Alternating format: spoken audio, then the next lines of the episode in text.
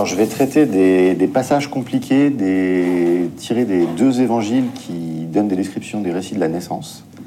Donc, à savoir l'évangile de Matthieu et de Luc. Euh, donc, j'ai identifié quatre passages compliqués qu'il est bon d'étudier un petit peu plus profondément. Donc, pourquoi est-ce que nous avons deux généalogies? Une dans Matthieu et une dans Luc qui ne donnent pas le même arbre généalogique pour le Christ.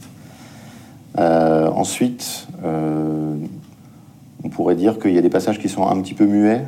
À quoi ça sert d'avoir la, généalogie Qu'est-ce que, veut nous dire l'évangéliste quand il nous dit, euh, voilà, euh, les ancêtres du Christ Ensuite, une contradiction apparente entre euh, la liturgie et les dogmes de l'Église et un passage chez Matthieu et chez Marc qui semble dire que la Vierge a eu d'autres enfants après le Christ et aurait eu des relations charnelles avec Joseph. Donc on va voir ça. Et aussi, euh, qu'est-ce que veut nous dire Luc au début de son évangile, quand euh, Zacharie est dans le temple? Voilà. Et donc, pour euh, répondre à ces quatre questions, en, en préambule, il faut d'abord parler de qu'est-ce qu'un évangile. Et donc la question corollaire, c'est comment lit-on un évangile? Euh, donc aujourd'hui, si vous allez euh, dans une librairie, vous allez avoir euh, donc la, la, lecture de l'Église, mais vous allez avoir d'autres lectures qu'on peut appeler plus ou moins fantaisistes.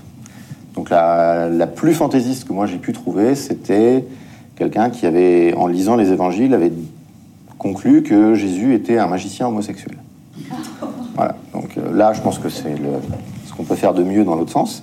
Ensuite, vous avez toutes les lectures un petit peu New Age qui nous présentent Jésus comme un initié, un, rabbi cool qui est venu, venu, pour détendre un petit peu des gens un peu trop rigides. Euh, vous avez une autre euh, lecture qui est, euh, alors qui a sa part d'intérêt, qui est très populaire, on va dire, dans les milieux universitaires protestants et catholiques. Alors, beaucoup moins chez nous, mais qui est, qui est lu quand même. Donc, c'est la critique historique. C'est-à-dire c'est une, école de, lecture et de pensée qui vient euh, d'Allemagne, qui est née au XIXe siècle et qui essaye de retrouver dans les évangiles euh, le Jésus historique. Donc c'est une lecture qui est intéressante parce qu'elle donne tout un contexte historique, sociologique, etc., mais qui oublie ou qui feint d'oublier qu'est-ce que c'est qu'un évangile et donc en fait qui donne une lecture parfois un peu biaisée. Par exemple, la critique historique passe son temps euh, avec une loupe sur chaque verset pour dire voilà, ce verset-là, euh, un tel l'a copié sur l'autre évangéliste et a rajouté tel mot, il a enlevé tel mot, etc. Et donc euh, la plupart, par exemple, des, des, tenants de la critique historique nous disent que c'est Marc, historiquement, chronologiquement, le premier évangile. Alors, qu'est-ce que répond l'Église à ça? Pour l'Église, euh, un évangile, c'est un texte qui est dans, à la rencontre de deux catégories. C'est un témoignage, c'est-à-dire c'est des gens qui ont vu, qui ont rencontré le Christ et qui témoignent. Je donnerai la particularité de Marc et de Luc par rapport à ça. Euh, et c'est aussi un enseignement. C'est-à-dire qu'en fait, considérer que Matthieu, Marc, Luc et Jean ont produit des textes et que ensuite d'autres personnes ont bâti des dogmes sur ces textes qui seraient une possibilité de lecture, c'est biaisé puisqu'en fait l'Église est la productrice de ces textes-là. C'est-à-dire que c'est l'Église qui a écrit ces textes-là pour dire un certain nombre de choses du Christ. Donc si nous, aujourd'hui, quand nous lisons ces textes-là, nous arrivons à une contradiction avec ce que l'Église nous transmet, c'est pas l'Église qui se trompe, c'est nous qui ne sommes plus capables, parce que maintenant on a quand même un, différentiel de 20 siècles. Donc ça devient compliqué pour nous de, le lire et de le recevoir comme les gens à l'époque l'ont reçu. Mais euh, la logique la plus élémentaire nous commande d'écouter ce que dit l'Église, puisque c'est elle qui produit ces textes-là. Euh, le, le, premier garde-fou pour bien lire un évangile, c'est de voir à quel moment on s'écarte euh, des dogmes de l'Église, donc qui dans l'orthodoxie sont ce qu'on appelle euh, les conciles. Donc on a sept conciles fondamentaux. Si on lit un passage et qu'on arrive à la conclusion, euh, une conclusion qui est euh, contradictoire avec ce que nous dit un des conciles, on sait qu'on s'est trompé. Puisque les conciles ont été faits par des gens qui ont reçu un enseignement, eux-mêmes ont reçu un enseignement, etc., etc., si on remonte en arrière, jusqu'au Christ et aux apôtres. Donc ce serait absurde, par exemple, de lire quelque chose. Je vous donne par exemple Matthieu 1, 24. À son réveil, Joseph, donc là on parle du père légal du Christ, Joseph fit ce que l'ange du Seigneur lui avait prescrit, il prit chez lui son épouse, mais il ne la connut pas, jusqu'à ce qu'elle eût enfanté un fils, auquel il donna le nom de Jésus. Donc connaître en langage sémitique, ça va des relations charnelles.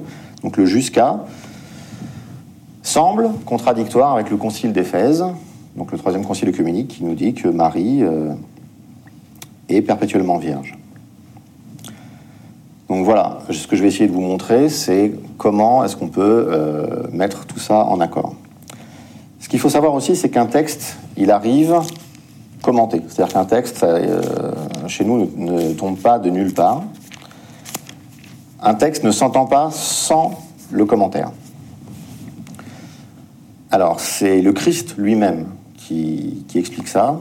Donc ça, c'est dans l'évangile de Luc, dans euh, la parabole du bon samaritain. Juste avant, il engage un petit débat, euh, euh, on va dire, si je peux me permettre un anachronisme, talmudique. Il engage un débat sur la lecture de la loi avec un légiste.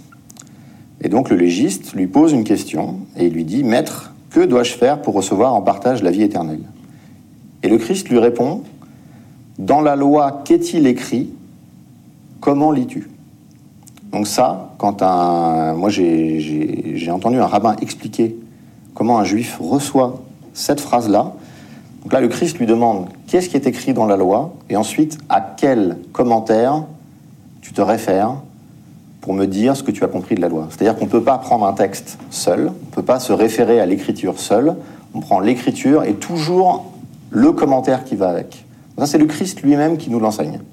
voyez, donc là, par exemple, euh, si on extrapole euh, sur la scène, euh, comment lis-tu? Il lui demande est-ce que tu es de l'école de, de Shammai Est-ce que tu es de l'école du rabbin Hillel? Etc. C'est ça qu'il lui demande. Donc nous, nous savons par le Christ le texte sans le commentaire, c'est une absurdité. C'est une absurdité. Et traditionnellement, dans l'Église, le commentaire, on sait qu'il nous a été donné par le Christ lui-même. Toujours à la fin de l'évangile de Luc, vous avez deux disciples qui, qui marchent la route, les disciples d'Emmaüs, donc c'est après la résurrection. Et le Christ se joint à eux, et ils ne le reconnaissent pas au début. Et il leur dit Esprit sans intelligence, cœur lent à croire tout ce qu'ont déclaré les prophètes. Ne fallait-il pas que le Christ souffrit cela et qu'il entra dans sa gloire? Et commençant par Moïse et par tous les prophètes, il leur expliqua dans toutes les Écritures ce qui le concernait.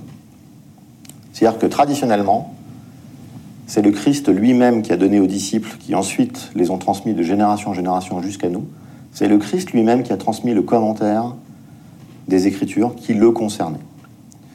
Donc, à partir du moment où on sait que c'est l'Église qui produit ces textes-là et qu'elle a reçu du Christ en personne le commentaire, on est plutôt à l'aise pour ensuite aller voir les passages et dire ce qu'il euh, signifie réellement, en gardant toujours, je dirais, ce, ce territoire dogmatique euh, des sept conciles où on sait qu'on sort si on rentre en contradiction avec eux. Alors, je parlais de la critique historique tout à l'heure, qui nous dit que Marc est le premier évangile écrit. Alors, saint Irénée de Lyon, donc c'est un père de l'Église du, du IIe siècle, c'est le disciple de saint Polycarpe de Smyrne, qui lui-même était disciple de saint Jean. Donc, ce que je vais vous lire, sans trop extrapoler, on peut dire que c'est Saint Jean qui lui a appris. Donc Saint Jean, je pense qu'il sait quand même mieux de quoi il parle qu'un universitaire allemand du XXe siècle, aussi diplômé soit-il.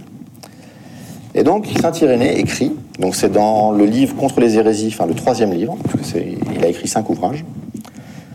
Ainsi Matthieu publia-t-il chez les Hébreux, dans leur propre langue, une forme écrite d'évangile à l'époque où Pierre et Paul évangélisaient Rome et y fondaient l'Église. Après la mort de ces derniers, Marc, le disciple et l'interprète de Pierre, nous transmit lui aussi par écrit ce que prêchait Pierre.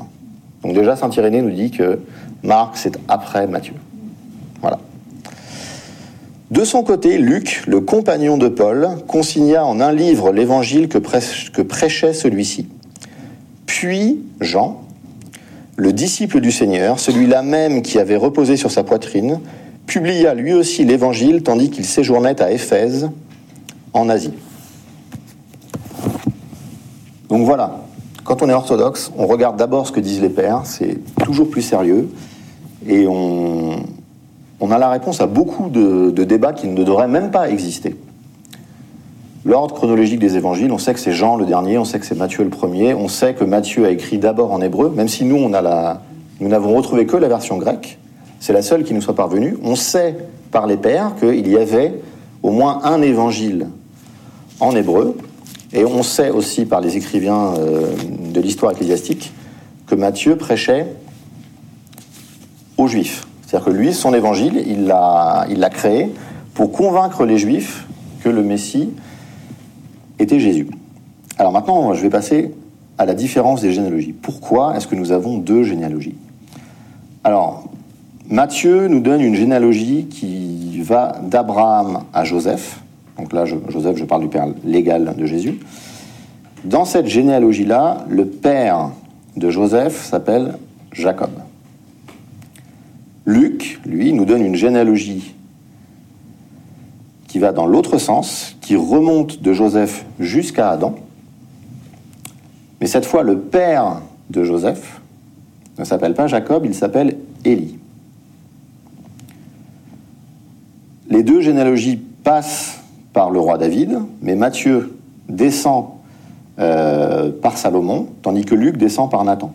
Donc il passe par deux fils différents du roi David. Alors on n'a pas que cette contradiction-là. Euh, on a d'autres contradictions. Paul, qui est également une source d'information, dans l'Épître aux Romains, il écrit en parlant de Dieu, son fils issu de la chair de la lignée de David. Et enfin, la liturgie, qu'on ne peut pas prendre à la légère, bien sûr, contient la prière suivante des saints et justes ancêtres de Dieu, Joachim et Anne, dont la tradition nous rapporte que ce sont les, prénoms des parents de Marie. Donc voilà, voilà l'équation à résoudre, qui en apparence n'est pas, n'est pas simple. Donc premier réflexe en tant qu'orthodoxe, on va voir ce que nous disent nos pères dans la foi. Les trois pères qui ont le plus étudié ce problème, ce sont Saint Jean Chrysostome, Saint Jérôme et Saint Augustin. Les trois concluent à deux généalogies relativement à des projets théologiques. Matthieu nous parle d'un nouveau royaume. Le terme royaume, c'est une constante chez lui. Il nous présente un nouveau royaume, il nous présente un nouveau roi. C'est pourquoi Jésus est d'abord fils de David, avant d'être fils d'Abraham, ce qui est une inversion chronologique. Luc, lui, nous présente un nouveau prêtre euh, qui vient pour racheter les péchés de toute l'humanité. Donc Luc, il nous le présente fils d'Adam. Mais ça ne règle pas le problème pour nous. Alors les pères n'insinuent pas que les généalogies sont des créations qui viennent soutenir des options théologiques, mais ils ne répondent pas à la question du pourquoi des différences. Par exemple, Saint Augustin écrit Saint Matthieu, en commençant son évangile par la généalogie de Jésus-Christ, prouve par là qu'il a entrepris de nous raconter l'origine de Jésus-Christ selon la chair. Saint Luc, au contraire, qui se propose de nous le présenter surtout comme prêtre chargé d'expier nos péchés, ne raconte la généalogie de Jésus-Christ qu'après son baptême, alors que Saint Jean lui rendit ce témoignage. Voici celui qui efface les péchés du monde. Ça, c'est tiré du, livre d'Augustin de, l'accord des évangiles. Donc là, le problème avec les pères, c'est que ça leur semblait tellement évident qu'ils n'ont pas donné beaucoup d'indices et qui nous laissent un petit peu euh, comme ça interloqués. C'est là que l'étude du judaïsme peut nous donner la clé, en fait, de ce problème-là. On va partir des indices des pères. Avec le judaïsme, vous allez voir qu'on va, tout euh, solutionner. Donc Matthieu nous décrit une lignée royale. C'est donc une lignée qui passe par les enfants mâles. Alors du point de vue euh, naturel, Joseph n'est pas le père de Jésus, mais c'est son père légal. Nommer un enfant chez les Juifs revient à le reconnaître. Donc ça, c'est la Mishnah euh, traité Baba Batra 8.6 qui le dit. Je cite, Si un homme dit ⁇ C'est mon fils ⁇ il doit être cru. Donc quand l'ange dit à Joseph de reconnaître l'enfant, il lui dit Fais-en ton enfant euh, légal. Tu vas devenir son père légal. Voilà. Et comme Joseph descend de David, il lui transmet la possibilité de, de se prétendre roi d'Israël, puisque descendant du roi David, du point de vue légal, mais pas du point de vue charnel. Donc lui, euh, Luc nous décrit, donc, euh, je reprends euh, les indices d'Augustin, une, lignée sacerdotale, mais qui aboutit également à Joseph, fils d'Élie. Et Paul nous dit que par la chair, Jésus est aussi fils de David. Donc vous vous souvenez de ce que disait Irénée, l'évangile de Luc, c'est celui de Paul. Donc en fait, Luc et Paul euh, ont exactement euh, les mêmes euh, positions.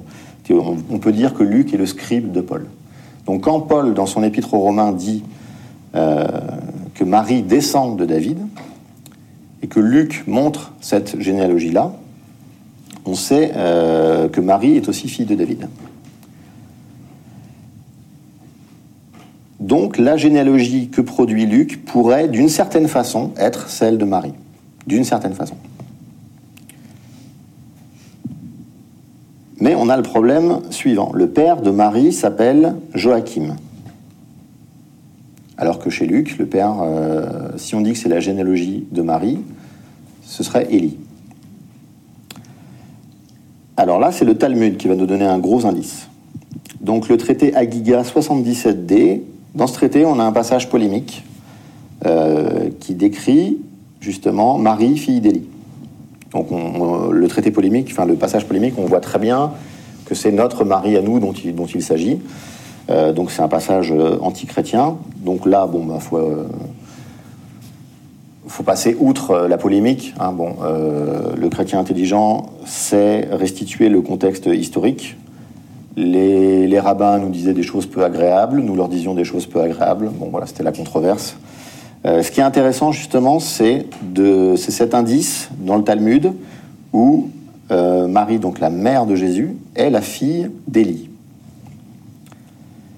Et Élie, c'est le diminutif de Eliakim. Alors, et Eliakim, Je ne peux pas dire c'est un équivalent, mais il y avait une tradition euh, chez les Juifs de quelqu'un qui s'appelait Eliakim pouvait s'appeler aussi Joachim. C'est-à-dire c'est pas le même prénom, mais les deux prénoms pointent la même personne. Donc, dans l'Ancien Testament, on a un passage qui nous montre ça. Le deuxième livre des Chroniques, chapitre 36, versets 4 et 5. Le roi d'Égypte établit comme roi son frère Eliakim sur Juda et Jérusalem, et il changea son nom en Joachim. Donc, le Joachim de la liturgie et l'Élie de la généalogie de Luc pointent la même personne. Mais ça ne donne pas la solution de tout le problème, puisque euh, ça ne nous explique pas comment Joseph, l'époux de la Vierge, devient le fils de son beau-père. Alors une fois de plus, c'est dans l'Ancien Testament qu'il faut aller voir la solution. Dans le livre des Nombres, verset, euh, chapitre 32, verset 41, on lit Yaïr, fils de Manassé, alla s'emparer de leur campement, qu'il appela campement de Yaïr. Et Yaïr était aussi appelé fils de Manassé dans le Deutéronome et dans le premier livre des rois. Pourtant, dans le premier livre des Chroniques, euh, chapitre 2, verset 21 à 23, on lit Ensuite, Esron s'unit à la fille de Makir, père de Galaad, et il l'épousa alors qu'il avait 60 ans. Elle lui enfanta Ségouf, Ségouf engendra Yaïr, et celui-ci eut 23 villes dans le pays de Galaad.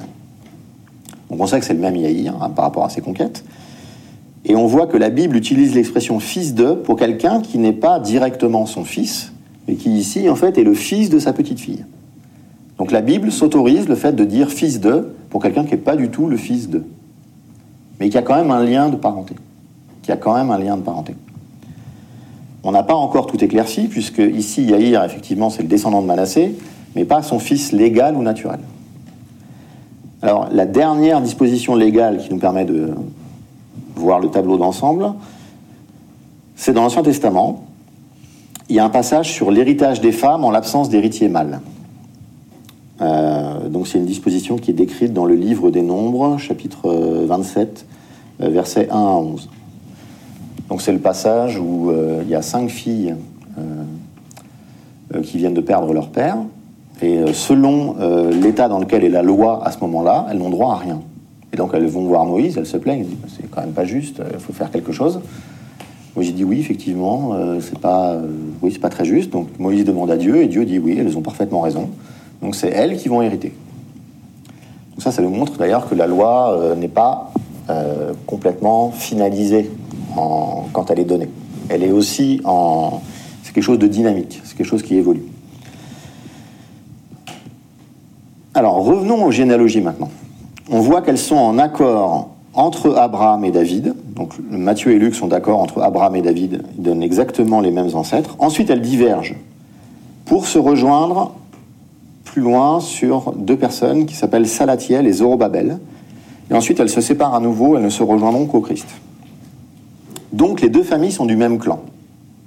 Elles, ce sont des familles, euh, on va dire, ce sont des cousins très très très lointains, mais des familles du même clan, du clan de Zorobabel. Et donc Marie, héritière de Joachim en épousant Joseph, en a fait l'héritier légal. Les deux parents du Christ étaient donc de très lointains cousins, et conformément à la règle du Talmud, donc Baba Batra 109b, il faut tout connaître par cœur, hein, qui donne la préséance au père sur la mère, le nom de Marie disparaît de la généalogie. Ceci explique pourquoi euh, le recensement est présenté chez Matthieu, qui donne la perspective du père, et non chez Luc, qui donne la perspective de la mère. C'est-à-dire que si vous lisez tous les récits de l'enfance de Matthieu, vous avez toujours le, récit du point de vue de Joseph. Et si vous allez chez Luc, vous avez toujours les récits, mais du point de vue de Marie. Ça, on a les points de vue des deux parents dans chaque évangile. Donc, par exemple, ce même traité du Talmud décrit les règles relatives au dénombrement. Et on sait que l'empereur romain avait demandé euh, à faire un recensement, et euh, c'est chez euh, Matthieu qu'on voit Joseph qui doit retourner dans sa ville de naissance pour faire ce recensement. Donc, pour résumer, Luc donne la généalogie naturelle, celle de Marie, fille de Joachim, équivalent de Eliakim, tandis que Matthieu donne celle du père, légale, pour hériter du trône de David. Si Marie avait épousé un homme qui ne descendait pas de David, Jésus n'aurait pu être appelé fils de David. Donc voilà le premier exemple qui montre que la dimension traditionnelle de l'orthodoxie et l'étude de l'Ancien Testament et de la tradition juive sont importants pour bien comprendre qu'il n'y a pas de faute de copie d'un scribe maladroit ou ce genre de choses. Simplement, à cette époque-là, les gens qui ont reçu ces textes-là, c'est leur jurisprudence, donc pour eux c'était à peu près naturel. Donc ils ont compris en lisant la généalogie de chez Luc que, c'était celle de Marie, mais que son nom avait disparu à cause d'une règle qui plus tard sera fixée dans le Talmud. Et voilà, donc les pères nous avaient donné euh, la, bonne, euh, la bonne lecture en fait. La généalogie chez Matthieu, c'est celle du père, et celle de Luc, c'est celle de la mère, mais son nom disparaît à cause d'une disposition légale. Voilà, maintenant je vais vous donner une lecture euh, juive de la généalogie de Matthieu. C'est-à-dire comment est-ce que les juifs pour qui cet évangile avait été écrit, quand ils écoutaient ça dans une, dans une synagogue, dans une assemblée, comment est-ce que eux le recevaient? Parce que pour nous, euh, Abraham engendra Isaac, Isaac engendra Jacob, Jacob engendra Judas et ses frères, Judas engendra Pharès et Zara, etc. Comme ça, pendant des lignes et des lignes. Ça n'évoque plus grand-chose en fait aujourd'hui. Et pour les juifs de cette époque-là, c'était des, choses très très précises. Alors déjà, première chose, pourquoi est-ce qu'on met des généalogies? Quel intérêt ça a? Alors, euh, chez les juifs, les généalogies sont extrêmement importantes. On doit, les, on doit produire les généalogies pour les, dans les mariages pour prouver la judaïté des deux époux. Les candidats au sacerdoce eux devaient carrément prouver leur judaïté euh, sur quatre générations. Donc il fallait envoyer, euh, fallait aller au temple pour récupérer les registres et pouvoir prouver qu'on était juif sur quatre générations, etc., etc. On a un passage du livre d'Esdras qui nous fait le témoignage de ça. Donc chapitre 2, verset 62. Ces gens-là cherchèrent leur registre de généalogie, mais ne les trouvèrent pas, alors on les déclara souillés, exclus du sacerdoce. Voilà, ça c'est des gens qui voulaient devenir rabbins, on a perdu leur généalogie, et ils n'ont pas pu devenir rabbins. Voilà, donc pour les juifs, c'était extrêmement important de, donner son arbre généalogique pour, pour dire qui on était. Ensuite, ce qu'il faut bien comprendre, c'est que la généalogie, elle établit le concept biblique de personnalité collective. C'est-à-dire que un ou plusieurs traits caractéristiques d'un ancêtre vont rejaillir sur les descendants. En Genèse 10, par exemple, les trois euh, fils de Noé vont engendrer des peuples. Donc les trois fils euh, sont euh, Sem, Ham et Japhet. Et chaque peuple descendant de ces trois fils-là va hériter des, des, traits caractéristiques de ces personnes. Donc par exemple pour Sem, ça va donner les Sémites, donc qui sont présentés sous un jour euh, positif. Pour euh, Ram, par contre, c'est plus négatif. Voyez, donc les, peuples qui sont issus des personnes euh, héritent de quelque chose au niveau de ces personnes-là. Et en fait, il faut se remettre dans, la façon des Juifs de recevoir les, généalogies. C'est-à-dire, ils, connaissaient le trait caractéristique de la personne, et donc ils disaient tel trait est dans euh, la personne dont on me donne la généalogie. C'est ça que fait euh, Matthieu ici. Je ne dis pas qu'il recrée la généalogie de toute pièce. Simplement, en donnant la généalogie, il dit aux gens, ben voilà, le Christ va, hériter de ça, ça, ça, ça, ça, chez tel et tels ancêtres. Donc là, effectivement, on est condamné à bien connaître la littérature rabbinique, sinon on ne sait pas euh, quels sont ses traits caractéristiques. Donc, Matthieu commence par David, parce qu'il présente une généalogie royale. Et il remonte à Abraham, parce qu'il s'adresse aux Juifs uniquement. Alors il présente Jésus comme Christ, c'est-à-dire oint du Seigneur, Messie. Donc Saint Jean Chrysostome explique magnifiquement le choix de Matthieu. Alors je cite Pourquoi Matthieu nomme Jésus fils de David, fils d'Abraham? C'est que le Christ devait réunir en sa personne la triple dignité de roi, de prophète et de prêtre. Or Abraham a été prêtre et prophète prêtre, puisque Dieu lui dit dans la Genèse Prends pour me l'immoler une génisse de trois ans. Prophète, comme Dieu le déclare au roi Abimelech Il est prophète et il priera pour toi. Quant à David, il fut roi et prophète, mais sans être prêtre. Jésus-Christ est donc appelé fils de l'un et de l'autre pour nous apprendre que cette triple dignité de ses deux aïeux lui était dévolue par le droit de sa naissance. Donc ça, c'est tiré du commentaire de l'évangile de Matthieu de Saint Jean Chrysostome. Alors d'ailleurs, pour l'anecdote, euh, si vous reprenez donc les deux traits caractéristiques euh, ici de David et d'Abraham, qui sont donc d'être roi et d'être prophète, et que vous allez au procès euh, de Jésus, vous remarquerez que Jésus est moqué en tant que prophète par les Juifs. Il joue un jeu très cruel avec lui. ils lui mettent une sorte d'étoffe sur la tête et il le tape en disant Qui t'a frappé et comme il ne répond pas, ils disent, ben voilà, tu n'es pas prophète, tu es incapable de répondre à cette question euh, très simple. Et les soldats romains, eux, vont se moquer de lui en tant que roi. Ils lui donnent une, euh, couronne dérisoire, une couronne d'épines, ils le vêtent d'un manteau pourpre, ils le tapent aussi, et ils se moquent de lui en disant, ben voilà, le roi des Juifs, euh, la tête qu'il a. Donc vous voyez, il est roi et prophète, et on se moquera de lui en tant que roi et prophète. Donc ça, je pense que c'est pas, euh, pas innocent en fait. Alors, chez les Juifs, euh, le fait que le Messie descende d'Abraham, d'Isaac et de Jacob ne fait pas débat. le trait caractéristique de Jacob nous vient du, récit où il se, se bat avec un ange. Et la tradition rabbinique dit que cet ange, c'était l'ange exterminateur envoyé par Dieu lors de la dixième plaie d'Égypte, celui qui avait tué tous les enfants euh, premiers-nés. Et cet ange n'avait pas pu vaincre Jacob. Et donc, le Christ, ici, hérite de cette faculté où la mort n'a pas d'emprise sur lui. Vous voyez? Alors, le débat chez les Juifs commence à la phrase suivante, puisque j'imagine que Matthieu leur, annonçait voilà, nous avons trouvé le Messie. Donc tout de suite, les Juifs disaient Ah, ok, donne-nous sa généalogie, dis-nous qui c'est, qu'on aille voir dans les registres, etc. Et donc il disait Bon, ben voilà, dans son arbre généalogique, il y a Abraham, il y a Isaac, il y a Jacob, bon là ils sont tous d'accord. Et ensuite, Jacob a douze fils. C'est là que les débats commencent. Lequel des douze va engendrer le Messie? Alors les plus grands euh, euh, débats étaient simplement sur euh, entre Judas et, Joseph. Alors quand je dis Judas, je parle bien du fils de Jacob, pas l'apôtre qui a trahi le Christ. Hein. On ne fait pas d'erreur chronologique.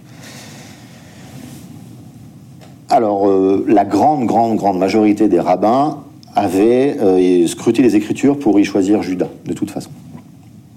Donc le texte que la tradition juive euh, cite toujours euh, pour dire pourquoi Judas euh, devait engendrer le Messie, c'est celui-là. Donc livre des Nombres, chapitre 7, versets 10 à 13. Alors pour le remettre dans son contexte, c'est le, moment où, Moïse demande de faire les offrandes sur l'autel. Donc je vous le lis. Les chefs apportèrent l'offrande pour la dédicace de l'autel le jour où l'on en fit l'onction. Les chefs apportèrent leurs présents devant l'autel. Le Seigneur dit à Moïse que les chefs, à raison d'un par jour, apportent leurs présents en offrande pour la dédicace de l'autel. C'est Naasson, fils d'Aminadav de la tribu de Juda, qui apporta son présent le premier jour. Son présent consistait en un plat d'argent d'un poids de 130 cycles, une coupe d'argent de 70 cycles, en cycle du sanctuaire, tous deux remplis de farine pétrie à l'huile pour l'offrande. Donc le fait que cette personne de la tribu de Judas soit le premier désigné pour aller faire son offrande, euh, c'est le passage, je dirais, euh, toujours le plus cité pour prouver que le, Messie viendrait de, la tribu de Judas. Alors fils d'Aminadav, il est dans la généalogie de Matthieu, mais je vais le traiter un petit peu plus tard. Euh, par exemple, les rabbins ont dit Pourquoi est-il écrit en Genèse 49.8 Judas, tes frères vont te célébrer parce que tous les Israélites vont devenir juifs à la suite de ton nom, Judas, judaïsme, et plus encore parce que le Messie va sortir de toi. Donc voilà, c'était devenu quelque chose de quasiment normatif, le Messie allait venir de la branche de, Judas. Alors, euh, sur le passage que je vous ai lu, où c'est Naasson, fils d'Aminadav, qui fait le, premier son offrande, il y a des règles et techniques exégétiques rabbiniques euh, très très complexes, dont je vous épargne euh, l'explication, qui font aussi que c'est la tribu de Judas qui, est choisie. Mais je, montrerai ça après par rapport à Naasson. Ensuite, il se passe quelque chose de très étonnant. Donc je vous dis où est-ce qu'on en est. Jacob engendra Judas et ses frères. Donc là, Matthieu s'adresse aux Juifs, il leur dit c'est Judas. Ensuite, Judas engendra Pharès et Zara de Tamar. Donc chose qu'on ne fait jamais dans une généalogie chez les Juifs. Euh, on ne cite jamais de femme, mais là, Matthieu va le faire quatre fois, et la première fois ici avec Tamar. Donc là, c'est une façon d'alerter son auditoire sur quelque chose de très particulier. Donc les circonstances de la naissance de Pharès et Zara euh, paraissent scandaleuses pour ceux qui connaissent bien la, Genèse. Elle se déguise en prostituée pour coucher avec Judas, son propre beau-père. Euh, donc bien que ces circonstances soient un peu scandaleuses, la littérature rabbinique a encensé Tamar. Elle est toujours montrée de manière très positive. Elle est dépeinte comme descendante de Noé, fille de prêtre, alors par exemple, pourquoi fille de prêtre Parce qu'en Genèse 38, 24, quelqu'un dit il faut la brûler par rapport à son péché. Et quand est-ce qu'on brûle euh, une fille? Quand elle est fille de prêtre. Voilà, donc les, rabbins ont dit, ben voilà, on veut bien, euh, c'est une façon de nous dire qu'elle était fille de prêtre. Le rabbi Shemuel ben Narman a écrit un, petit midrash pour expliquer la légalité de cette union qui paraît scandaleuse. Il écrit, donc euh, la Genèse ne nous décrit pas le dialogue, mais lui, il écrit le dialogue. Il dit voilà ce qu'ils se sont dit et voilà pourquoi ce n'est absolument pas scandaleux. Judas demande Es-tu une sorte de païenne? Elle répond Je suis une prosélyte. Alors, prosélyte, euh, ce n'est pas le terme actuel qu'il faut comprendre. Prosélyte, c'est une nouvelle convertie. Peut-être es-tu une femme mariée? Elle répond Je suis célibataire. Peut-être ton père a-t-il accepté ton mariage? Elle répond Je suis orpheline. Peut-être es-tu impure? Elle répond Je suis pure. par rapport à ce dialogue-là et par rapport à toutes les, euh, tous les commandements de la loi, l'union devient légale. Les deux enfants Pharès et Zara sont cités et sont connus par les circonstances de leur naissance. Donc là, je vais vous lire euh, Genèse 38, versets 27 à 30. Or, au temps de ses couches, il y avait des jumeaux dans son sein. Pendant l'accouchement, l'un d'eux présenta une main que prit la sage-femme. Elle y attacha un fil écarlate en disant Celui-ci est sorti en premier. Puis il rentra sa main, et c'est son frère qui sortit. Qu'est-ce qui t'arrivera pour la brèche que tu as faite dit-elle. On l'appela du nom de Pharès, c'est-à-dire la brèche. Son frère sortit ensuite, lui qui avait à la main le fil écarlate. On l'appela du nom de Zara. Donc là, on retrouve une thématique euh, très classique dans toute la Genèse, c'est les rapports entre frères. Donc euh, Isaac et Ismaël, Jacob et Ésaü, où l'aîné n'a pas la faveur divine, mais le cadet. Donc là, c'est le même, euh, la même chose qui se met en place. Donc là, j'en étais à Judas engendra Phares et Zara de Tamar. Ensuite, Phares engendra Esrom. Esrom engendra Aram. Aram engendra Aminadab. Et Aminadab engendra Naasson. Alors Naasson, lui, c'est pareil. Il revient énormément dans la littérature rabbinique pour dire de lui sera issu le Messie. Donc il est très, très, très connu. Il y a trois choses euh, par rapport à lui. Le mot génération, qui, était utilisé chez les Juifs pour dire euh, arbre généalogique. Donc en hébreu, c'est Sefer Toledot, qui est traduit dans la Septante par Biblos Geneseos, et c'est exactement ce qu'utilise Matthieu pour introduire son évangile Biblos Geneseos. Toledot, c'est donc le mot pour dire génération. Avant le péché d'Adam, Toledot s'écrit d'une certaine façon. Après le péché d'Adam, Toledot, l'orthographe change. Donc les rabbins disent voilà, il y a quelque chose qui a été cassé, donc dans la théologie orthodoxe, nous on dit c'est la mortalité qui est rentrée dans la nature humaine suite au péché. Donc là il y a quelque chose qui est brisé. Et à partir du moment où on rencontre Naasson dans le texte en hébreu, Toledot redevient écrit comme avant, c'est-à-dire que c'est réparé. Donc là les rabbins vont dire ben voilà, euh, Naasson, ce qui a été enlevé à Adam par sa faute, Dieu l'a rendu à Naasson. Donc en fait ici Jésus il va hériter de cette faculté de réparer les choses. Le Christ, nouvel Adam, voyez, dans la théologie paulinienne. Donc Paul nous avait épargné le passage par Naasson, mais les Juifs le connaissaient. Deuxième chose, euh, dans le texte que je vous ai lu là, quand euh, chacun amène sa, dédicace à l'autel, enfin son offrande pour la dédicace à l'autel, ils sont tous appelés princes, sauf Naasson. Et donc les rabbins vont dire voilà, lui c'est un modèle, parce qu'il mérite d'être appelé prince, c'est un modèle de pauvreté et d'humilité. Parce que lui, son titre de prince, il s'en fiche. Il l'a, mais il ne le met pas en avant. Et troisième chose, quand Moïse fait sortir les Hébreux euh, d'Égypte, donc ils, sont poursuivis par les, Égyptiens, par les soldats de Pharaon, et ils sont devant la mer Rouge, et donc là Moïse euh, tend son bâton, la, mer s'écarte. On a des textes rabbiniques en fait où ils ont, euh, ils ont préciser les, circonstances. Il y en a un qui est rentré dans la mer alors qu'elle n'était pas encore écartée. Il avait tellement foi en Dieu qu'il est rentré comme ça, il avait de l'eau jusqu'aux narines, et à partir de ce moment-là, la mer a commencé à s'écarter. C'est Naasson, le fils d'Aminadav. Donc lui, vous voyez, c'est vraiment un personnage euh, dans l'inconscient euh, juif qui était vraiment avec une très très forte image positive. Et il est dans cette généalogie. De toute façon, toute la littérature rabbinique présente des fois le Mashiach ben Nasson. C'est le, Messie fils de Naasson. Plein de fois, on a ce, cette, cette, façon de présenter le Messie. Donc là, vous voyez, les, Juifs qui écoutent cette généalogie, ils sont, je dirais, un peu comme à la maison, quoi. Ils disent, bon, ok, ça, Naasson, euh, pas de souci. Ensuite, Naasson engendra Salmon. Salmon engendra Bose de Rahab. Alors là, c'est très intéressant du point de vue historique pour nous, parce qu'il y a des commentaires rabbiniques et des commentaires des pères de l'Église qui se rejoignent totalement. Alors, est-ce que les uns lisaient les autres ou est-ce que, inspirés par le même esprit, ils ont dit la même chose? Je ne sais pas. Mais en tout cas, c'est vraiment euh, très beau de voir cette, cette réunion. Donc, Rahab, c'est la deuxième femme citée dans la généalogie.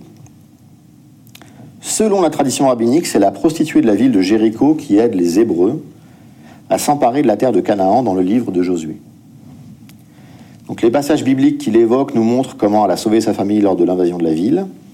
Et la littérature rabbinique, en écho avec les pères, montre comment Dieu l'a récompensé par une descendance bénie, comportant prêtres et prophètes. Parce que Dieu avait dit aux Hébreux, vous allez prendre la ville et vous allez tuer tout le monde. Et, donc les Hébreux avaient envoyé des éclaireurs et elle les avait aidés. Et ils avaient considéré qu'elle s'était tellement bien comportée qu'ils l'avaient épargné, elle et toute sa famille. Et donc, euh, la tradition rabbinique considère qu'elle est l'ancêtre des prophètes Ézéchiel et Jérémie. Donc, quand même, euh, une descendance euh, assez prestigieuse. Et si on retourne dans le commentaire de Saint Jean Chrysostome sur l'évangile de Matthieu, au passage de, le passage sur ce verset de la généalogie, qu'est-ce qu'on lit? Salmon prit une femme du nom de Rahab. On croit communément que cette Rahab fut la courtisane de Jéricho, qui reçut chez elle les espions du peuple d'Israël, les cacha et leur sauva la vie. Donc voilà, vraiment une harmonie totale. Or, Salmon, qui était un des principaux des enfants d'Israël, de la tribu de Juda, et fils du chef de cette tribu, voyant la fidélité de Rahab, mérita de la prendre pour épouse, comme si elle eût été de grande naissance. Peut-être aussi la signification du nom de Salmon fut pour lui comme une invitation de la Providence à recevoir Rahab comme un vase d'élection, car Salmon signifie reçoit ce vase. Donc vous voyez là, la, personne la plus importante de la généalogie à ce moment-là, c'est Rahab en fait. Vous voyez, donc l'importance des femmes. Ensuite, on arrive à Bose. Donc, Salmon engendra Bose de Rahab, Bose engendra Jobed de Ruth. Alors Ruth, euh, c'est une, euh, une, femme très importante aussi. Euh, elle est tellement importante qu'il a un livre à son nom dans la Bible. Un livre très court, mais elle a, il y a quand même un livre, le livre de Ruth. Donc ce livre décrit l'histoire d'une conversion au judaïsme, donc le passage de l'idolâtrie vers la vraie foi. Donc le livre de Ruth se conclut sur une, généalogie qui va de Phares à David, puisque Ruth est la grand-mère du roi David, la mère de Jessé, donc on connaît très bien par la prophétie messianique d'Isaïe, donc chapitre 11 verset 2, un rameau sortira de la souche de Jessé, un rejeton jaillira de ses racines, sur lui reposera l'esprit du Seigneur. Donc, euh, ça c'est un passage très connu d'Isaïe pour, euh, pour prophétiser l'avenue du Messie. Ruth, c'est la prosélyte par excellence. Donc le passage biblique où elle déclare vouloir suivre sa belle-mère et faire partie du peuple d'Israël, c'est le passage suivant. Donc livre de Ruth, chapitre 1, versets 16 à 18. Donc écoutez bien, parce qu'après je vais vous lire le midrash qui a été bâti sur ce passage-là. Vous allez voir, c'est étonnant. Mais Ruth dit, ne me presse pas de t'abandonner, de retourner loin de toi, car où tu iras, j'irai, et où tu passeras la nuit, je la passerai, ton peuple sera mon peuple et ton Dieu mon Dieu. Où tu mourras, je mourrai, et là je serai enterré. Le Seigneur me fasse ainsi et plus encore si ce n'est pas la mort qui nous sépare. Donc ça, c'est quand la belle-mère de Ruth lui dit, bon, ben écoute, ton mari est mort, retourne avec ton peuple, retourne adorer tes, anciens dieux, moi je repars. Et elle dit, non, non, moi je, reste euh, dans le peuple d'Israël et je viens avec toi. Et elle lui dit, elle lui dit ça, ce que je viens de vous lire. Il y a un passage dans le Talmud qui, expose les règles de droit relatives aux conversions vers le judaïsme et qui décrit les obligations des nouveaux convertis et qui fait référence à ce monologue de Ruth. Donc le passage expose le strict respect des commandements et explique. On doit aussi lui faire connaître, donc lui c'est le nouveau converti au judaïsme, en même temps que les punitions encourues pour la négligence de ces commandements, par exemple, avant, la personne n'était pas censée euh, observer le Shabbat. À partir du moment où la personne suit les préceptes du judaïsme, elle doit respecter le Shabbat, sinon elle encourt la lapidation. Donc c'est ce qu'on explique à la personne. On doit lui faire connaître les punitions encourues pour la négligence de ses commandements et la récompense liée à leur accomplissement. On doit lui dire, sache que le monde à venir a été créé uniquement pour les justes, mais que dans ce monde-ci, Israël n'obtiendra ni plus de bienfaits, ni plus de punitions. Alors ça, c'est, quand même euh, assez extraordinaire de voir que dans le Talmud, on a quelque chose, euh, on a ce passage qui nous dit que l'observance stricte des commandements de la loi ne donne pas plus de chances d'être sauvé. C'est exactement ce que Paul expose pendant des pages et des pages. C'est-à-dire que ces pages-là, ces, lignes-là, elles pourraient être signées de Paul de Tarse. Vraiment.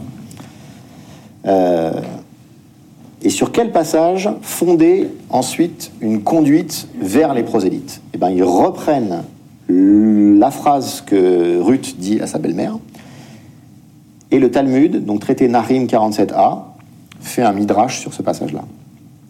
Et le Talmud dit, en fait, Noémie a dit à Ruth, donc Noémie c'est la belle-mère, nous avons des limites à respecter le jour du Shabbat. Ruth répond, où tu iras, j'irai. Les rapports des hommes et des femmes sont soumis à des restrictions. Où tu dormiras, je dormirai. Nous sommes soumis à 613 commandements. Ton peuple sera mon peuple. L'idolâtrie nous est interdite. Ton Dieu sera mon Dieu. Nous avons un tribunal qui peut nous condamner à quatre sortes de morts. Où tu mourras, je mourrai. Ce tribunal peut décider de nous enterrer dans un des deux cimetières, et c'est là que je serai enterré. Vous voyez, ils ont réécrit un dialogue à partir d'un simple monologue, en fait. Alors juste pour euh, l'anecdote, donc les quatre sortes de morts, euh, les tribunaux euh, rabbiniques condamnaient la personne à mourir en fonction du crime qu'elle avait commis. donc il y avait des strangulations, des lapidations, ce genre de choses. Et en fonction de la, gravité du crime, il y avait deux cimetières. Il y avait un cimetière, on va dire, normal, et vraiment le cimetière pour les, pour les pires des pires, voilà, pour les parias. Donc c'est à ça que fait allusion Noémie en parlant des quatre sortes de morts et des deux cimetières. Donc en plus d'être un modèle de conversion, Ruth est souvent montrée comme euh, étant l'ancêtre du Messie. Et plus encore, c'est par elle que les païens viennent à Israël. Un exemple dans un commentaire de Rabbi Éléazar. Que signifie en Genèse 12.3 Je bénirai ceux qui te béniront, qui te bafouera, je le maudirai. En toi seront bénies toutes les familles de la terre. Dieu parla à Abraham, j'ai deux belles pousses que je veux te greffer. Il s'agit de Ruth la Moabite et Anania l'Ammonite. Et donc voilà, je pense, ce qui donne le trait caractéristique dont va hériter le Christ, celui qui permet que les nations se greffent à l'arbre Israël.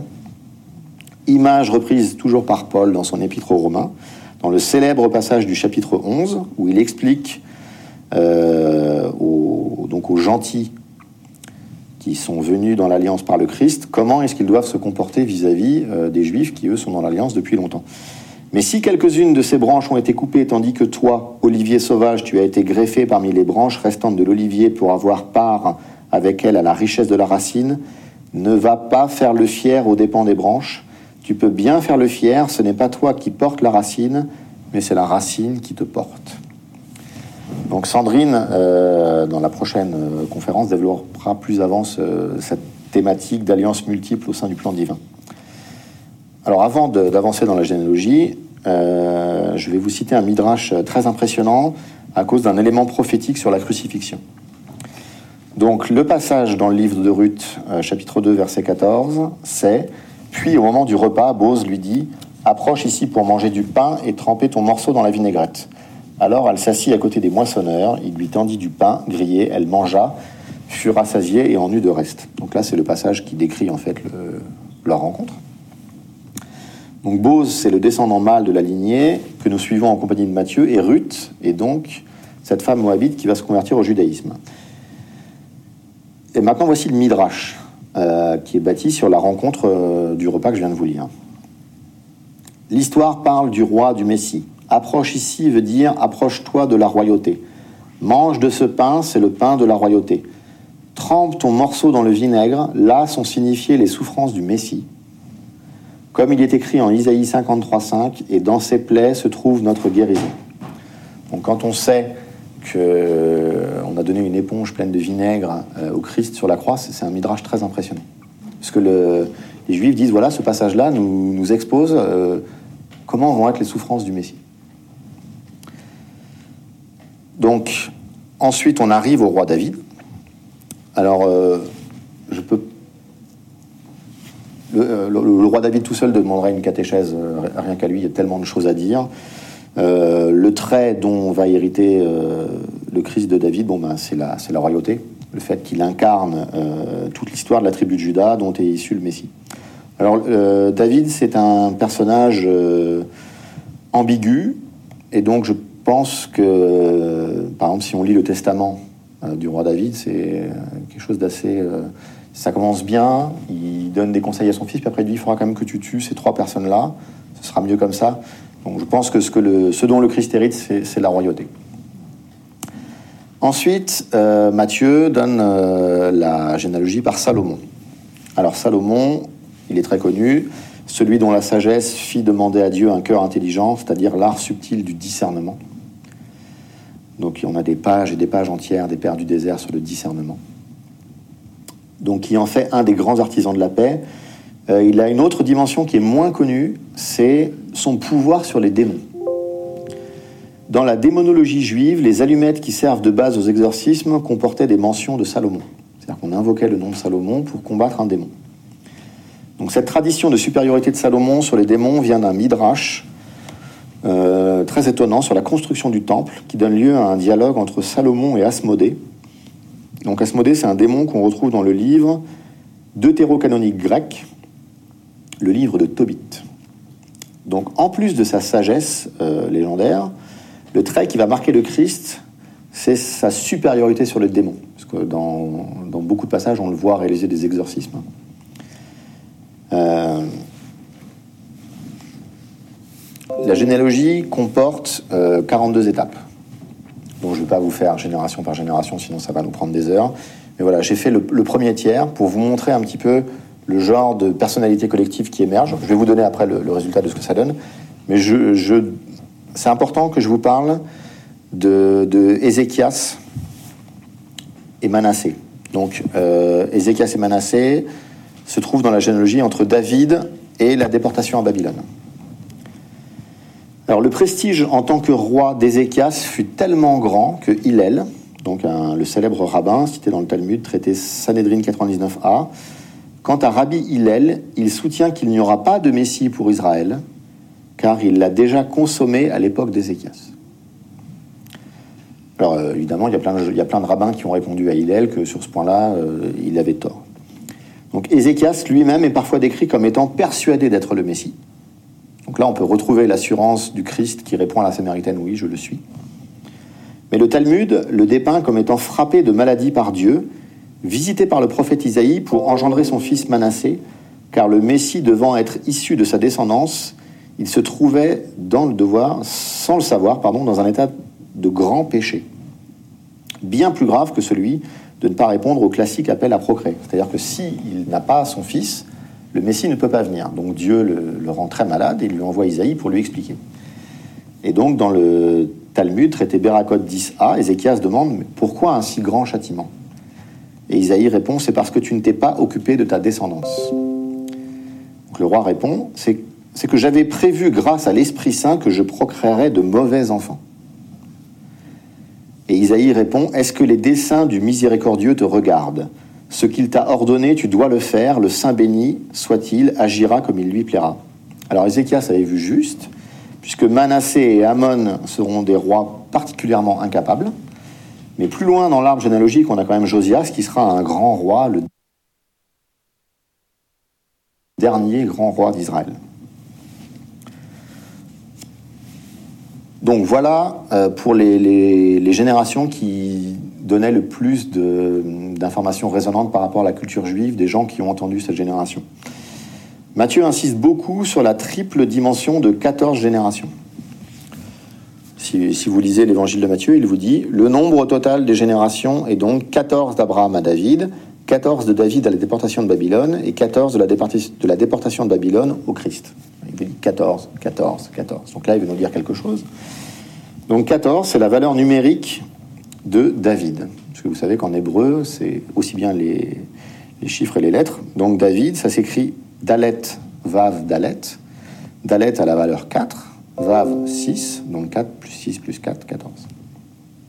Alors 14, c'est aussi la demi-lune, puisque vous savez que les Juifs ont un calendrier euh, qui prend en compte la lune.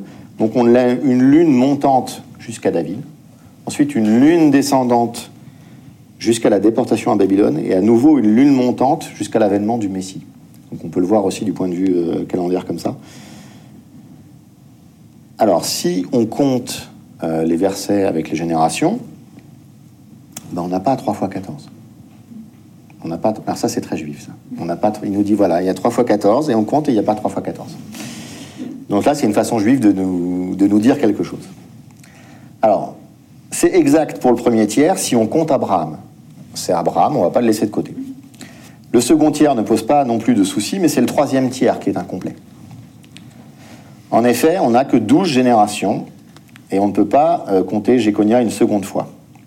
Alors Jéconia, c'est le roi euh, qui était là au moment de la, de la chute euh, de Jérusalem devant les armées de Nabucodonosor, qui a détruit le temple en moins 587. Donc c'est un roi qui a une très mauvaise presse.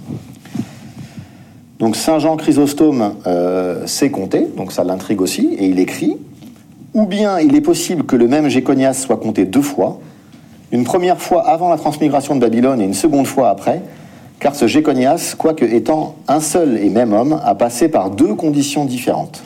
Il a été roi avant la transmigration et roi par le choix du peuple de Dieu.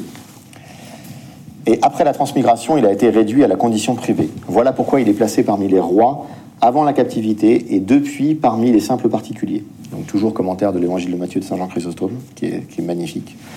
Saint Augustin, lui, de son côté, écrit peut-être encore qu'un des aïeux du Christ, Jéconia, a été compté deux fois parce qu'il a été l'auteur d'un certain écart vers les nations étrangères lors de la transmigration de Babylone.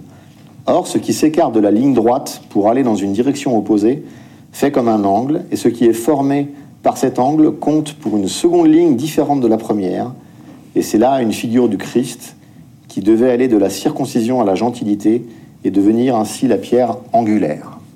Voilà, Augustin, ce qu'il écrit sur le, sur le problème. Donc en fait, si on compte, on a un total de 40. Alors 40, ben, c'est un nombre biblique bien connu, c'est Jésus qui va franchir le seuil des 40, les 40 ans dans le, dans le désert pour les Hébreux, lui 40 jours dans le désert, etc. On a plusieurs fois 40 dans la Bible. Toutes les générations, si on le lit, on a un tel engendra un tel. Un tel engendra un tel, un tel engendra. Et quand on arrive à la dernière génération, celle du Christ, on a ce qu'on appelle en conjugaison grecque un passif théologique. Fut engendré. Ce n'est pas engendra, c'est fut engendré. C'est-à-dire que là, il y a une intervention de la grâce. Il se passe quelque chose de plus où on franchit le 40. Donc là, Matthieu, en fait, ce qu'il veut nous dire, euh, c'est un objectif, il a un double objectif montrer le caractère davidique de Jésus, il nous dit 3 fois 14, et le caractère supra-humain par le franchissement de cette barrière naturelle dans laquelle la généalogie pouvait nous enfermer. Alors maintenant que je vous ai lu les traits caractéristiques de la tradition juive de chaque personne importante de la généalogie, voilà le personnage qui se dégage de cette généalogie. Un Messie engendré par grâce, roi, héritier de la promesse d'Abraham, sur lequel la mort n'a pas d'emprise, qui bénéficie des bienfaits dont Adam fut privé, qui donnera de grands prophètes, en lui les nations se grefferont à Israël, dont les souffrances rachèteront les péchés d'Israël, il sera d'une grande sagesse, aura un grand pouvoir sur les démons, il sera pauvre et humble. Voilà la personne qui se dégage de la généalogie telle que les Juifs l'ont euh, reçu quand ils ont entendu cette généalogie. Donc ça me semble être un portrait quand même relativement euh, fidèle du Christ, euh, du Jésus des évangiles. Alors les passages suivants vont le montrer aussi comme un nouveau Moïse, ce qui n'apparaît pas dans la généalogie, mais que je ne vais pas traiter ici parce qu'on ne peut pas tout traiter. Et je vais passer à Marie. Donc, vous avez lu le passage un petit peu compliqué. Il ne la connut pas jusqu'à ce qu'elle lui enfantait un fils auquel il donna le nom de Jésus. En plus, si vous vous souvenez bien, dans l'évangile de Marc, à un moment, on parle des frères et des sœurs de Jésus. Donc là, voilà ce qui augmente la difficulté du passage pour nous. Alors pour comprendre ce passage, il faut connaître trois choses. Le fonctionnement du mariage juif, la traduction du mot éos en grec, puisque le jusqu'à c'est éos, et enfin ce que signifie un frère dans le monde juif de cette époque un frère ou une sœur. Alors le mariage, chez les juifs, se passait en deux phases. D'abord, un échange de promesses, puis la femme vient vivre dans la famille de l'homme. Donc cet échange de promesses, euh, chez nous, il est connu sous le nom de fiançailles. Alors si le mariage peut être considéré comme la seconde phase, légalement, il s'agit de la première. À partir du moment où ce que nous on dit euh, fiancé, en fait, ils sont mariés. Une année sépare généralement les deux étapes, qui servent à l'homme à préparer euh, l'endroit où il va accueillir sa famille. En Judée, à partir de la première étape, les deux époux pouvaient avoir des moments d'intimité et les relations sexuelles n'étaient pas condamnées. En Galilée, ce n'était pas aussi tolérant. Tout rapport avant la deuxième étape était perçu comme scandaleux. Alors, ce n'est pas un problème de relâchement moral ou ce genre de choses, c'est pas ça. Simplement, c'est une prudence vis-à-vis des troupes d'occupation romaine. Et vous vous souvenez l'importance des généalogies, on ne peut pas se permettre d'avoir quelqu'un euh, dans un arbre généalogique dont on n'est pas sûr qu'il soit bien le fils des deux époux. Enfin, le fils ou la fille des deux époux. Donc chez Matthieu, les fiancés vivent en Judée et peuvent donc se voir. C'est ce qui explique le côté un peu bizarre euh, des versets, chapitre 1, versets 18 à 25, où ils sont déjà mariés et l'ange lui dit Mais prends ta femme chez toi. on se dit Mais qu'est-ce que c'est que ce mariage où ils vivent pas ensemble? C'est très étrange. Voilà. Quand on connaît le fonctionnement du mariage juif, c'est tout de suite beaucoup plus, euh, beaucoup plus limpide. Donc en fait, Marie est tombée enceinte à la première phase et l'ange vient voir Joseph et lui dit de démarrer la deuxième phase, de prendre tout de suite sa femme chez lui. Ensuite, Eos, le mot jusqu'à. Alors, en grec, il n'a pas la signification d'inversion du français. Si je vous dis j'ai conduit jusqu'à 30 ans, tout le monde va comprendre qu'à partir de 30 ans, j'ai arrêté de conduire pour une raison euh, X ou Y. En grec, Eos n'a pas cette idée d'inversion. La preuve dans le psaume 110. Donc le fameux psaume 110 euh, dont Jésus euh, demande une exégèse à, des pharisiens qu'il rencontre à un moment. Le Seigneur dit à mon Seigneur, assieds-toi à ma droite jusqu'à ce que je fasse de tes ennemis ton repose-pied. Donc là, on comprend bien qu'une fois que le Messie sera à la droite euh, de Dieu, euh, c'est pour toujours, c'est fini. Quoi. Donc il n'y a pas cette idée d'inversion. Euh, une fois les ennemis devenus ce que Dieu en veut, on n'imagine pas que le Messie ne sera plus à droite. Voyez bah, le Éos de Matthieu est semblable. Le texte ne dit pas qu'il y a eu des relations sexuelles après. C'est pas ça que ça veut dire en fait. Il décrit simplement ce qui s'est passé jusqu'à ce moment-là, sans véhiculer d'idée d'inversion. C'est-à-dire que nous, en tant que Français, on doit euh, lire jusqu'à différemment. Pour ce qui est des frères, l'hébreu n'a pas de mot pour différencier frère, demi-frère ou cousin. C'est le même mot. Donc les frères mentionnés dans Marc sont donc probablement des demi-frères ou des cousins qui venaient de la famille de Joseph. Donc voilà pourquoi à Saint-Serge, on nous oblige à faire du grec et de l'hébreu, c'est pour lire correctement les textes. Et alors je voudrais finir sur un autre passage qui peut sembler aussi euh, muet, comme la généalogie de, Matthieu. C'est euh, l'évangile de Luc qui s'ouvre en fait sur un qui pour impossible. Ce qui n'est pas évident quand on ne connaît pas bien le, le, rituel juif. Alors l'évangile de Luc, c'est un évangile euh, sacerdotal par définition. Il commence et il s'achève dans le temple. C'est l'évangile le plus repris dans la liturgie, c'est lui qui contient les cantiques. Donc clairement, il a été écrit dans ce sens-là. Et l'évangile de Luc s'ouvre sur un kippour impossible. Alors qu'est-ce que c'est qu'un kippour? Donc c'est le jour du grand pardon, c'est la fête la plus importante chez les juifs. Le rituel, euh, d'abord on a le rite très célèbre du bouc émissaire dont j'avais parlé dans, les douze fêtes. Le grand prêtre, donc descendant d'Aaron, une fois par an, rentre dans le Saint des Saints et demande pardon. Trois fois, il doit citer le nom de Dieu pour ses péchés à lui, ensuite trois fois pour les péchés de sa famille, trois fois pour les péchés du peuple, ensuite il sort dehors sur le parvis, il redit ce nom, le nom de Dieu qui a été perdu, le peuple se prosterne, et le, rituel précis de Kippour est terminé. Mais donc là, Zacharie, qui est le grand prêtre dans l'évangile de Luc, il a un petit manque de foi par rapport à ce que lui dit l'ange. Donc l'ange lui coupe, il ne peut plus parler. Donc en fait, le rituel de Kippour ne peut pas aller à terme. Donc les péchés du peuple ne peuvent plus être pardonnés. Et donc là, vous voyez, la mécanique de Luc, il nous donne la solution. Alors voilà, il y a quelque chose que Dieu seul peut faire au niveau du pardon des péchés, et c'est juste après qu'on a l'annonciation. La réponse, c'est le Christ. Alors ça, c'est quelque chose euh, d'extrêmement allégorique, puisqu'on a la liste des grands prêtres, et Zacharie ne fait pas partie des grands prêtres. Et de toute manière, le Talmud prévoit, euh, ils sont très prudents, ils prévoient si jamais le grand prêtre a une défaillance à un moment, il y a un grand prêtre bis il peut venir pour secourir le, grand prêtre défaillant. Donc de toute façon, Kippour a toujours pu aller au bout, ce que les lecteurs juifs devaient très bien comprendre, mais ils ont compris ce que voulait dire Luc. Comme quoi Jésus était la réponse euh, à l'insuffisance des sacrifices. Ce que redira l'épître aux Hébreux, ce que redira Paul dans toutes ses épîtres sans cesse. Voyez? Et alors je termine simplement, je vous expose une, euh, idée, une théorie, pour, euh, voilà, donner matière à ruminer, à penser. La nature des évangiles comme nouvelle Torah. Donc ici, le mot nouveau, c'est pas ce qui remplace, c'est ce qui s'ajoute. Donc la Torah, donc je vous rappelle, c'est les cinq premiers livres de la Bible, le Pentateuque pour nous. C'est c'est pas vraiment cinq, c'est quatre livres plus un. C'est-à-dire que le cinquième livre reprend des éléments des livres d'avant et ouvre sur quelque chose de nouveau.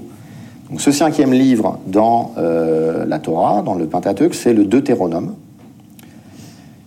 En hébreu, c'est Dvarim. Et Dvarim se traduit parole, mais aussi acte. Donc j'insiste sur le mot acte. Le cinquième livre dans les évangiles, enfin dans le Nouveau Testament, pardon, c'est les actes des apôtres.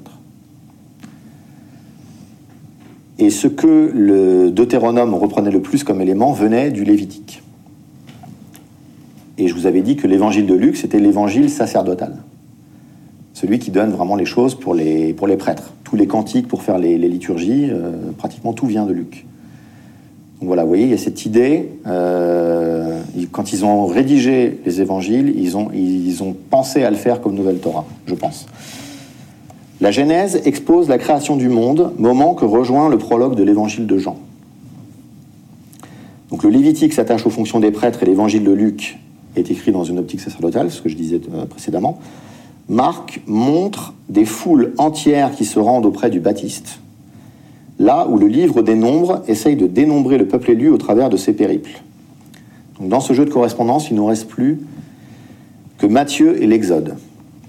Alors je ne voudrais pas quelque chose de trop rigide, hein. je ne suis pas en train de vous dire Luc, euh, c'est le Lévitique, etc.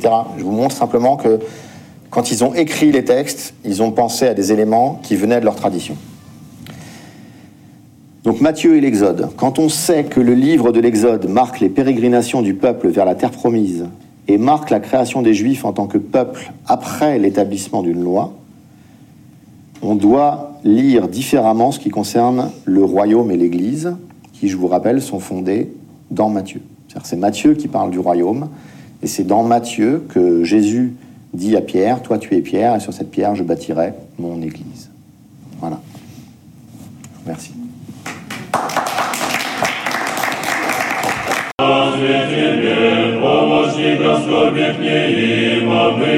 Господи,